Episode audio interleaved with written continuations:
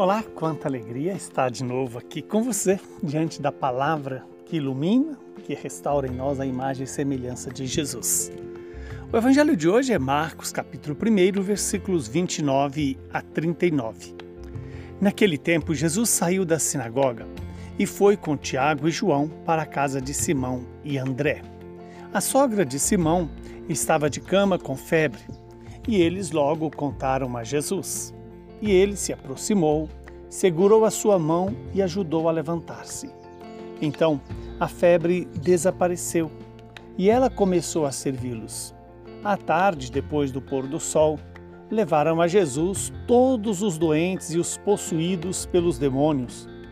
A cidade inteira se reuniu em frente à casa. Jesus curou muitas pessoas de diversas doenças e expulsou muitos demônios e não deixava que os demônios falassem, pois eles sabiam quem ele era. De madrugada, quando ainda estava escuro, Jesus se levantou e foi rezar num lugar deserto.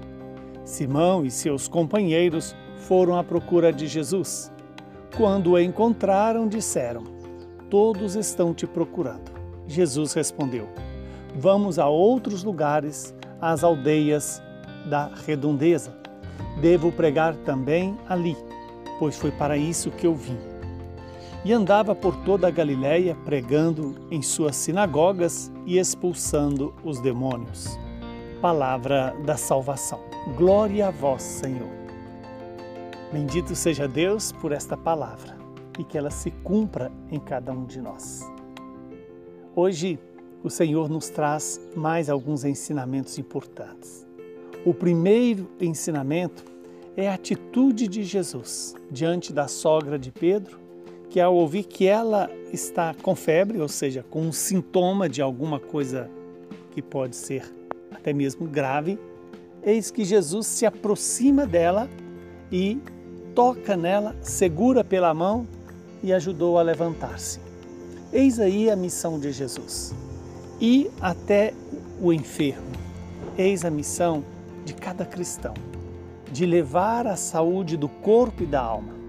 Aquela mulher, a sogra de Pedro, ao ser levantada da cama, ao ser curada da fonte que gerava a, a febre, eis que ela se coloca a servir. Essa é uma nota característica do cristianismo. Nós buscamos a fé não para estar bem conosco mesmo apenas, mas principalmente para servir e amar a Deus e aos irmãos. Depois vimos que Jesus é, curou vários doentes e vários possuídos pelo demônio. Jesus expulsa os demônios. Aí está outra é, realidade, outra missão de Jesus. É uma realidade que o mundo hoje experimenta a presença dos demônios. Os demônios que roubam das pessoas a sua disposição para amar, para servir a Deus.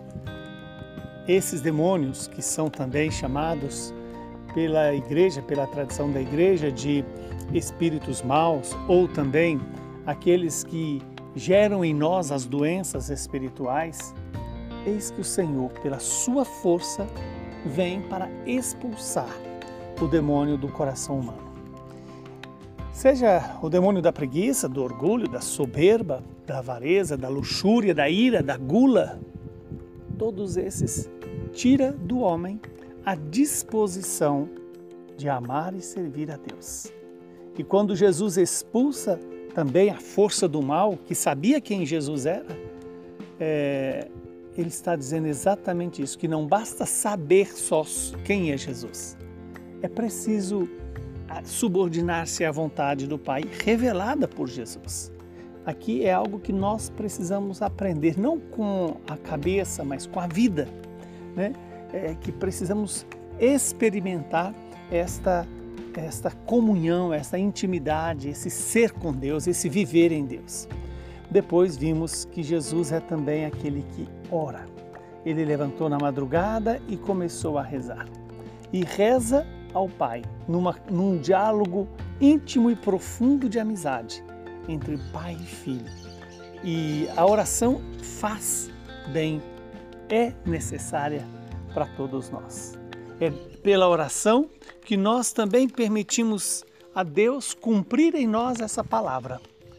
E Jesus, depois de ter sido encontrado pelos discípulos, é, e o próprio Simão vai dizer que as pessoas estão procurando Jesus.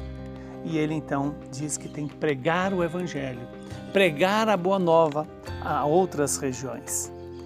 Que nós também tenhamos esse ânimo evangelizador, como Jesus teve. Que o Deus Todo-Poderoso nos abençoe, nos santifique, nos livre de todo mal e nos dê a paz. Ele que é Pai, Filho e Espírito Santo. Saúde, paz e perseverança na fé.